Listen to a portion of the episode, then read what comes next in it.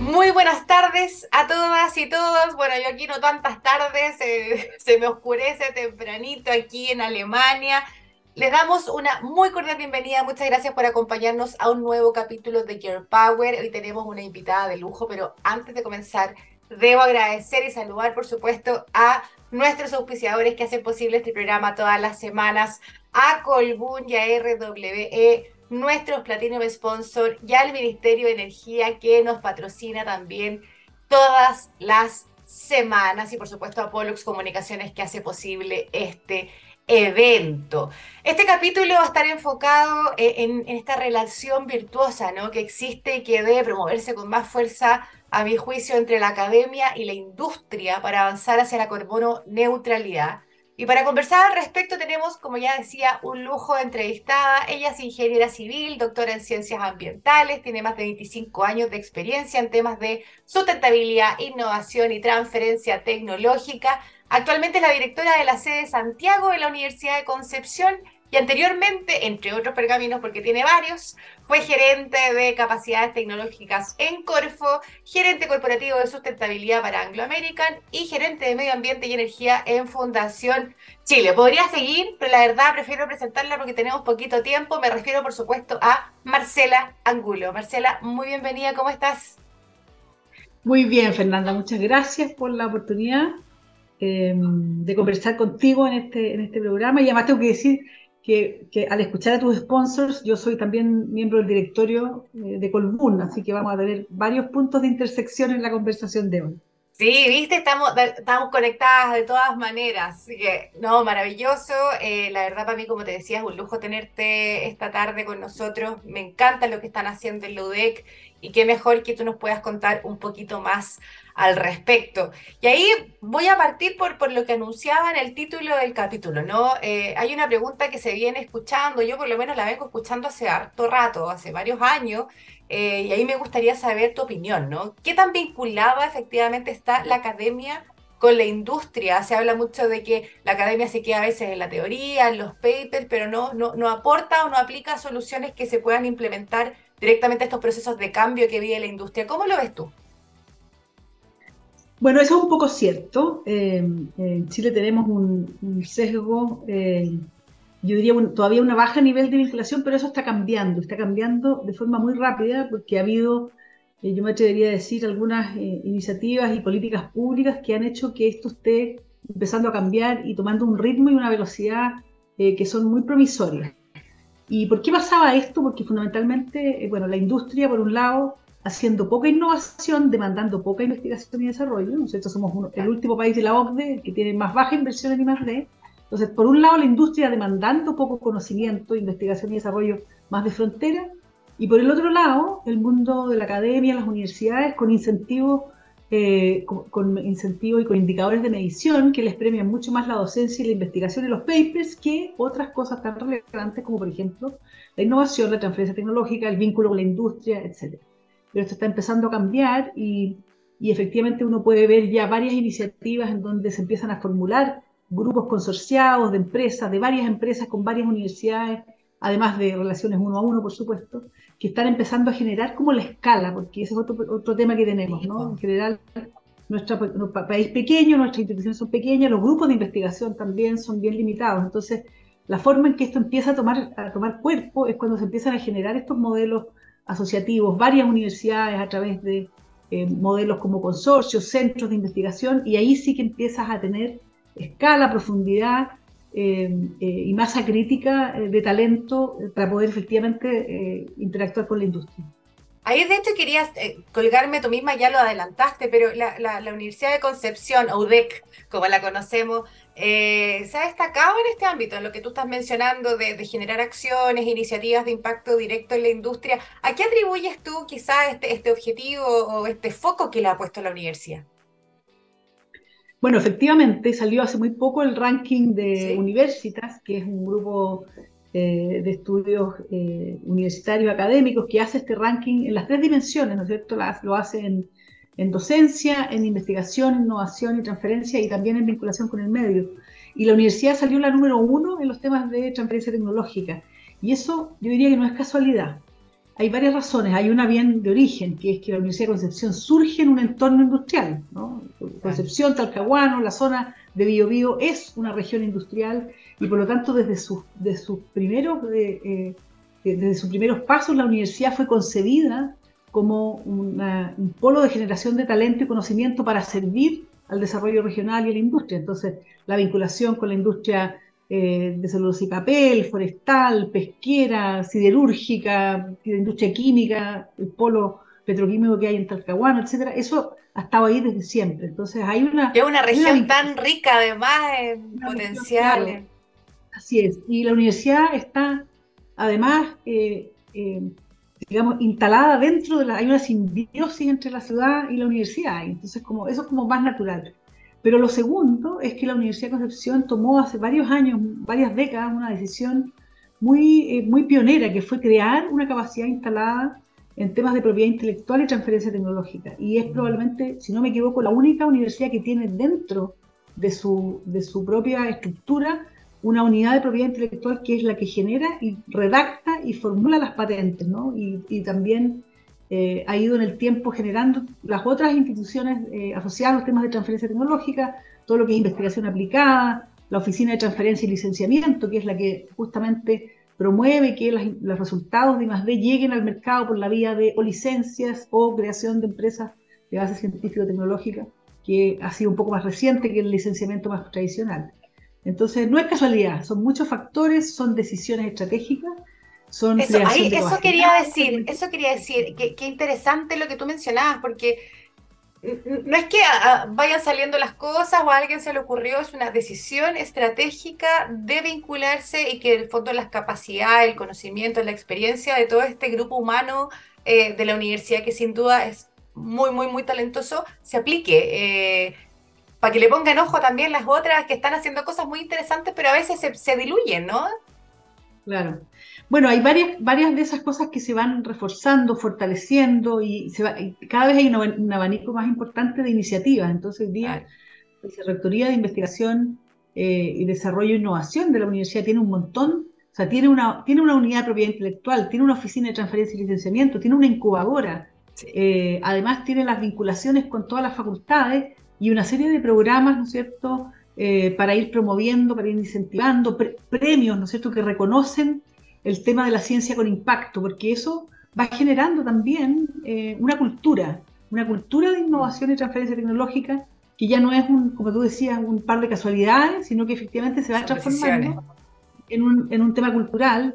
Y más académicos, más investigadores van viendo cómo algunos de sus, de sus pares pueden, pueden hacer convivir y equilibrar perfectamente ciencia de excelencia, con muy buenas publicaciones científicas, al mismo tiempo que hacen impacto en la aplicación. sociedad. Cosa de ver cómo, lo que pasó con los últimos premios Aboni, donde la Universidad de Concepción tuvo varios premios en varias categorías, eh, con algunos eh, de nuestros académicos muy destacados que han hecho innovaciones realmente eh, de primer nivel.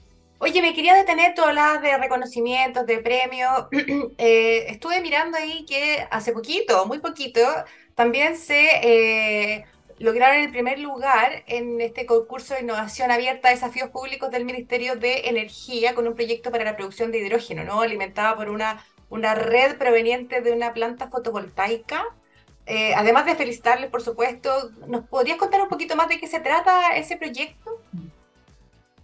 Sí, bueno, esa fue también, tampoco es casualidad. La Universidad de Concepción definió hace un par de años que el tema del hidrógeno eh, era un tema estratégico y creó al alero de la Facultad de Ingeniería una unidad de hidrógeno en el Instituto de Investigaciones Tecnológicas.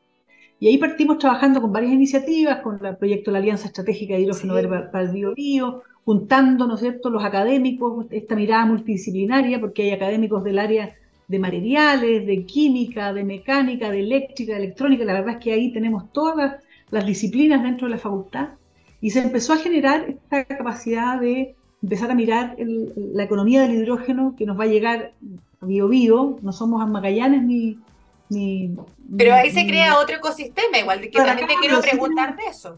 claro, un polo industrial, entonces, bueno, empezó a generarse esto y, justamente el, equipo de la unidad de hidrógeno del IT en conjunto con varios profesores de que trabajan en temas de electrólisis, otros que trabajan en electrónica y potencia, otros que trabajan en celdas combustibles, eh, formularon esta, esta propuesta para este, este concurso de los desafíos de innovación que lanzó el Ministerio y se adjudicaron la propuesta con el mejor puntaje, con una solución justamente que lo que pretende es que funcionen mejor los electrolizadores para la producción de hidrógeno con fuentes intermitentes de energía renovable, como es en este caso la energía solar.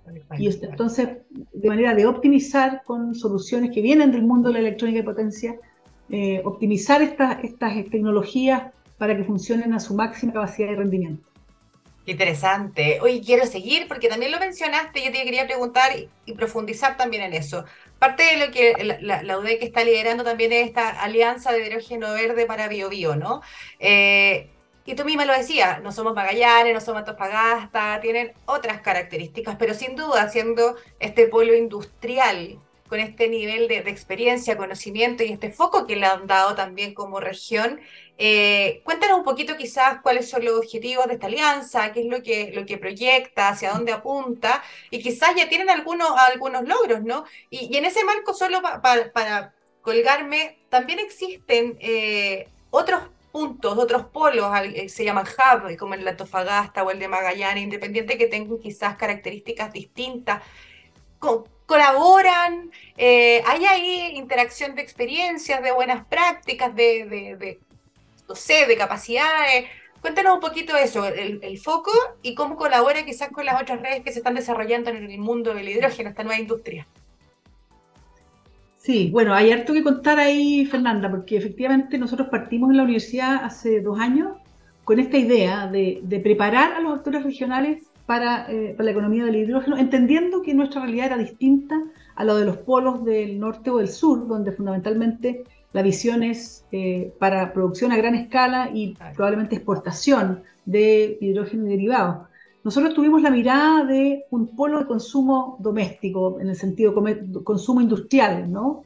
Para concebir, para prepararnos para cuando el hidrógeno estuviera eh, competitivo en condiciones, hay que, estos procesos son largos, son procesos de aprendizaje, de confianza, de, eh, prepararnos para que el hidrógeno como un vector energético limpio pudiera ser un vector de descarbonización y de productividad de nuestra industria regional.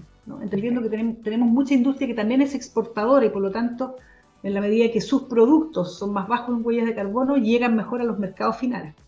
Así partimos, ¿no? Con la idea de empezar con un grupo de empresas y la verdad es que en esta primera etapa, que ya cerramos en el año, pasado, fue una sorpresa porque terminamos con más de 50 instituciones participando, 27 empresas de distinto tamaño, eh, de, distintos rubros, todas las instituciones de educación superior, incluidas universidades, IPs y CFT de la región, eh, gremios, entidades de la sociedad civil, el mundo público, es decir, todos trabajando y colaborando para aprender para, para generar las, las, confianzas, las colaboraciones y empezar a mirar dónde estaban los potenciales. Entonces, algunos de los, son muchos los productos interesantes y resultados de esta primera etapa de la alianza, pero yo me atrevería a decir que hubo tres que son los más, los más claves.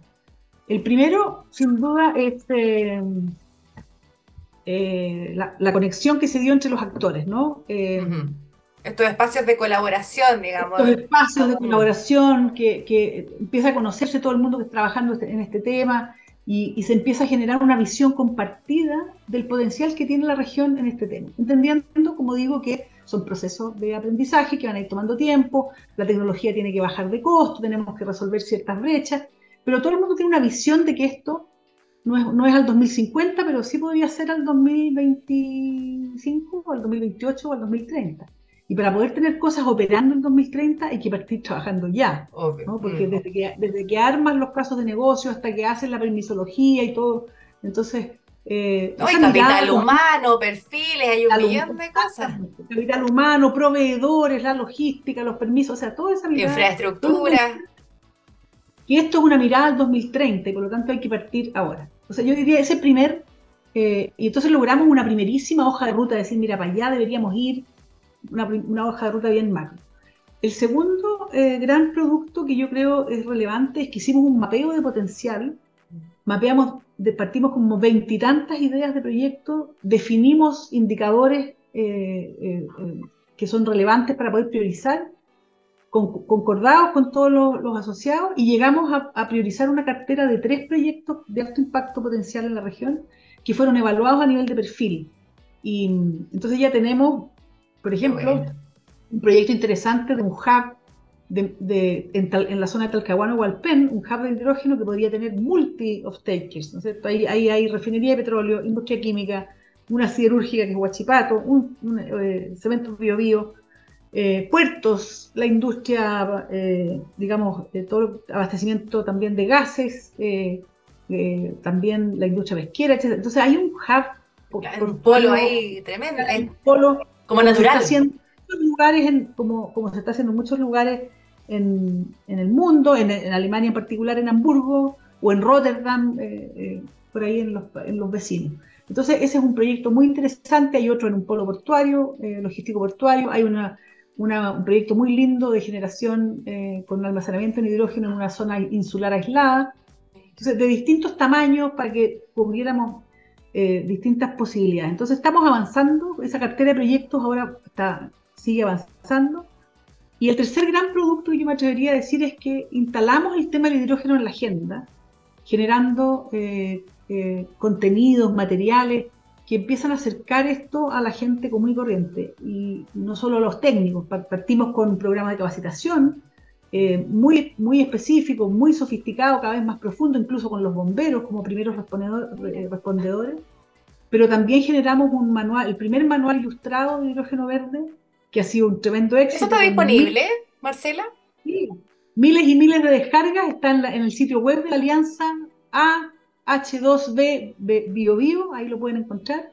También lo hicimos en digital, pero también en algunas versiones impresas y ha tenido un tremendo éxito porque es muy simple de entender, la verdad es que muestra parte, toda la es parte de, bueno, ahí entra también la lógica academia, porque es parte de la industria, yo siempre lo digo, porque hay que ciudadanizar el lenguaje, hay que acercarlo, todavía es muy duro y, ahí hacen ese clic, ¿no? Así es, hicimos un esfuerzo con un grupo, un grupo grande de gente, incluidos nuestros colaboradores de la empresa Inicio, que fueron los que hicieron el, programa de capacitación, y llevamos el programa, el curso de capacitación lo llevamos a un manual ilustrado, ¿ah? muy bonito, además muy, muy entretenido, muy lo voy a mirar. lúdico. Y otra cosa muy interesante que también llevan para llevar esto al, mundo, sobre todo a los niños y a los jóvenes, eh, otra una genialidad, un, juego de mesa que hicimos junto con el CICAT, que es el Centro Interactivo de la Cultura, las Artes y la Tecnología de la Universidad de Concepción, que es como el MIM, pero allá en Concepción, en Coronel. Hicimos un juego de mesa que se llama Hidrógeno. Sí, eso lo vi en las noticias, qué bonito un juego súper entretenido que gana los equipos que completan la cadena de valor del hidrógeno y, el, de paso eh, se aprende un montón, ¿no? Entonces, yo creo que no es solo para niños, ¿eh? yo creo que también para los adultos eh, que no saben tanto de esto, es, un, entretenido aprender de hidrógeno. Bueno, entonces ahí están los tres principales resultados de esta primera etapa de la alianza. Eh, y lo, más interesante es que ahora ya lo puedo contar formalmente porque el gobierno regional, al ver todo lo que avanzamos nosotros, también por, por otro lado, la Universidad Católica de Concepción había estado avanzando en un proyecto de generar una estación piloto de, producción de hidrógeno y de, una, una, hidrolinera. Entonces nos pidió juntar fuerzas y nos ofreció apoyo y logramos recientemente adjudicarnos un proyecto bastante grande, mucho más grande que el de la etapa primera, en donde vamos aliadas las dos universidades con apoyo de un eh, financiamiento del, FNDR de la región del Biobío y vamos a tener los recursos para poder seguir empujando tanto las cosas que tienen más que ver con la coordinación de actores como con eh, la cartera de proyectos. Entonces vamos a, los que están en perfiles los vamos a empujar a prefactibilidad los que están en idea los vamos a, eh, empujar a perfiles y así vamos a tener una especie de embudo de proyectos eh, y de colaboraciones que eh, esperamos puedan ir viendo la luz en sus etapas preinversionales y en la medida que los números vayan funcionando, los actores económicos se empiecen a, entusiasmar con tomar las decisiones de inversión. Eso es justo lo que hablábamos, de qué mejor vinculación academia-industria que eso, ¿no? De, aportar desde el inicio y ahora ya empujar una segunda etapa, me parece la verdad genial. Y también hay otra cosa que yo quiero que, que, quienes nos están viendo, nos quedan poquitos minutos, tengo tanto que preguntarte, pero eh, yo también vi que ustedes desarrollaron un piloto de eh, cobre cero emisiones y cero residuos, que me parece fenomenal, pensando además en la minería como esta gran industria eh, de Chile. Eh, muchos hablan como el, bolsillo de Chile, somos ejemplos sin duda en el mundo de minería. Cuéntenos de eso, ah, eh, para que podamos conocer de qué se trata, de dónde nace y quizás ahí mi duda personal, ¿cuánto crees que podría faltar para empezar a implementar eso y tener nuestro cobre verde? Bueno, esa es eh, en mi opinión y en de varias eh, de otras autoridades de la universidad, el proyecto, un proyecto estratégico y probablemente emblemático, probablemente emblemático de la universidad. Este es el resultado de 20 años de investigación y desarrollo del eh, grupo de metalurgia química que lidera el doctor Igor Vilkomirsky y el doctor Roberto Parra, un grupo grande de metalurgistas que han trabajado por años en el tema de la pirometalurgia y, y, todo lo que tiene que ver con de reducir el impacto ambiental de esta parte del proceso minero.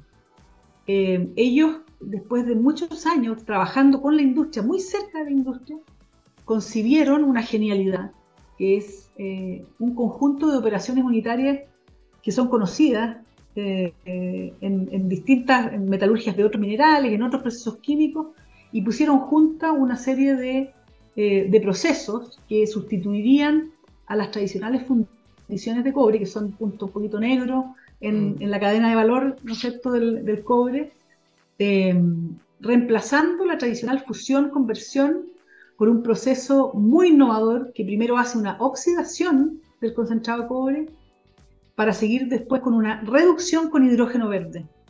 Y después de eso eh, viene un circuito de separación en donde eh, se puede separar el cobre y los metales nobles que lo acompañan de eh, el componente de fierro, ¿no es cierto?, que termina en la forma de magnetita, y también toda la sílice, que termina en la forma de un concentrado de sílice que sirve para eh, la industria del vidrio de la cerámica. Entonces, tiene muchas, muchos atributos esto. Primero, cero emisiones, porque no solo captura todas las emisiones de CO2, que son las, que, las más complejas, sino que eh, como elimina el proceso de fusión-conversión, tiene mucho menos consumo energético, usaría solamente energía eléctrica renovable y elimina completamente el uso de combustible fósil, ¿no? que, es el que tiene la tradicional eh, condición. Entonces, es un, es un, proceso cero emisiones no solo de CO2, también cero emisiones de carbono, porque eventualmente, como es un proceso exotérmico, va a tener incluso energía excedente y podría tener incluso bonos de carbono. Pero la otra, el otro atributo que tiene es que no produce ninguna escoria, también es cero emisiones y cero, cero escoria. Mm. A diferencia, cero residuos, porque a diferencia de la tecnología tradicional, que saca solo el cobre y deja todo el resto en una masa que es esta escoria, esta tecnología permite separar todo como subproductos, es decir, economía circular completa y perfecta, porque saca la magnetita, que es un insumo de la industria del acero, como un producto de alto valor agregado, saca la sílice, recupera todo el molibdeno, y bueno, es, un, proceso realmente extraordinario que está hoy día en un nivel de tecnología que se llama TRL5, es decir, el nivel de madurez tecnológica 5. Eso te preguntar, ¿cuánto, cuánto, ¿cuánto nos falta para que, para que la, industria minera empiece a mirarlo y diga, oye, ¿por qué no lo probamos acá también? Y, se vayan animando en esto. Mira, nos faltan seis años más o menos. Nos faltan eh, un, vamos a pasar ahora, justamente estamos partiendo en las negociaciones, todavía no puedo contarlo porque que va a salir prontito, cerrando las negociaciones para eh, construir una planta piloto que va a ser nuestro TRL6, es decir, una planta de nivel piloto en un ambiente relevante, pero no ambiente real todavía. Eh, esa es una planta piloto que nos cuesta del orden de 10, 12 millones de dólares, por lo tanto estamos eh, encontrando todos los mecanismos, porque estos son niveles de recursos que trascienden las posibilidades de una universidad, incluso de la más rica probablemente. Entonces estamos asociándonos, tomando una decisión muy estratégica que tomó la universidad de crear una, una spin-off para que fuera ese el vehículo para salir a levantar socios privados y levantar capital para el escalamiento. Y después nos quedan otros tres años más para poder construir una planta de escala de demostración industrial. Es una planta ya grande, que tiene que estar en una faena minera, que eso nos va a costar 100 millones de dólares, más o menos, estamos hablando de eso, de esos rangos, Y obviamente que este, esta etapa que estamos partiendo ahora con, el, con la planta piloto eh, del TRL6 nos va a dar justamente todos los, los parámetros, los indicadores respecto de cómo eh, ese fine tuning, ¿no es cierto?, para poder dimensionar cómo va a ser la, la planta definitiva. Todo lo que tenemos hasta ahora, los resultados de esta tecnología hasta ahora indican que esta tecnología no solo es del, del mejor estándar ambiental a nivel mundial, lo que hay, sino que además va a ser la tecnología más costo efectiva de todo lo que hay en el mercado. Entonces, se juntan eh, los dos principales atributos. Entonces, si todo sale bien, nosotros deberíamos estar hacia, hacia finales de la década ya construyendo, eh, ser capaces de licenciar la tecnología para que se construyan las primeras plantas eh, industriales cerca de, las faenas mineras, que tiene un tremendo impacto, porque sobre todo para los países mineros, porque esto va a permitir que las plantas eh, se acerquen a la, a la, a la que esta, digamos, esta, esta tecnología se acerque a la mina, a la planta, y tú eh, salgas con un producto más, de mayor valor agregado, es decir, con un, eh, con un producto de, cobre, que en el fondo es un cobre, un cátodo, y te evitas el transporte de concentrados por vía marítima, que tiene también hartas complejidades, harta huella de carbono. quiero que, que, un valor en Chile.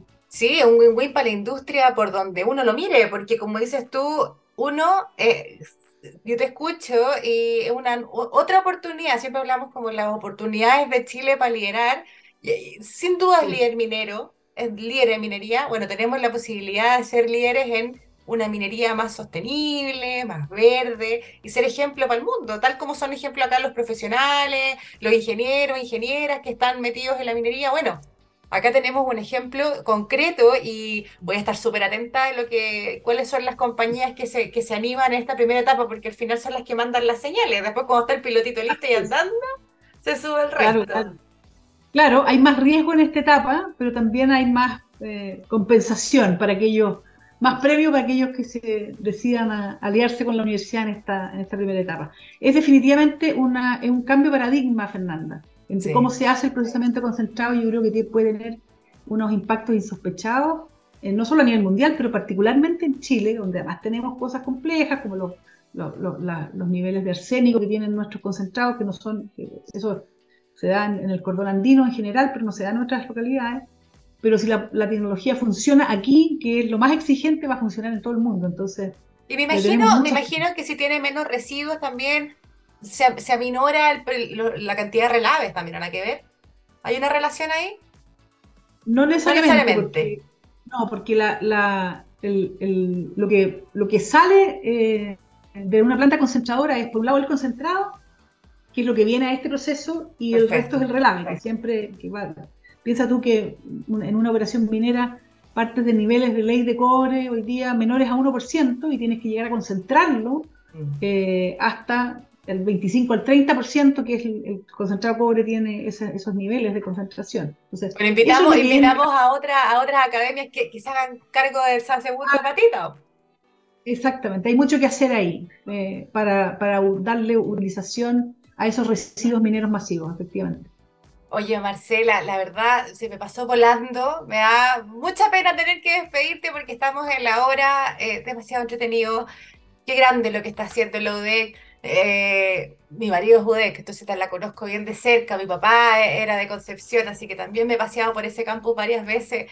Eh, agradezco que nos hayas acompañado y, hayamos podido presentarle a quienes nos están escuchando y viendo hoy eh, un poquito más de, esta vinculación y ver que se pueden hacer cosas y que son, son opciones estratégicas, ¿no? Es una visión, son voluntades, así que felicitaciones nuevamente. Esperamos seguir escuchando de ustedes y los tengo que dejar. Las tengo que dejar también agradeciendo nuevamente a Colbún y RWE, nuestro Platinum Sponsor, al Ministerio de Energía que nos patrocina y por supuesto a Pollux Comunicaciones, la agencia que produce y lleva adelante este programa todas las semanas. Que tengan una muy buena tarde y lo que queda de semana y nos vamos con El Severi Pretend We Are Dead. Somos Gear Power, somos Pollux, nos vemos el próximo jueves. Chao Marcela, que esté muy bien. Chao, muchas gracias.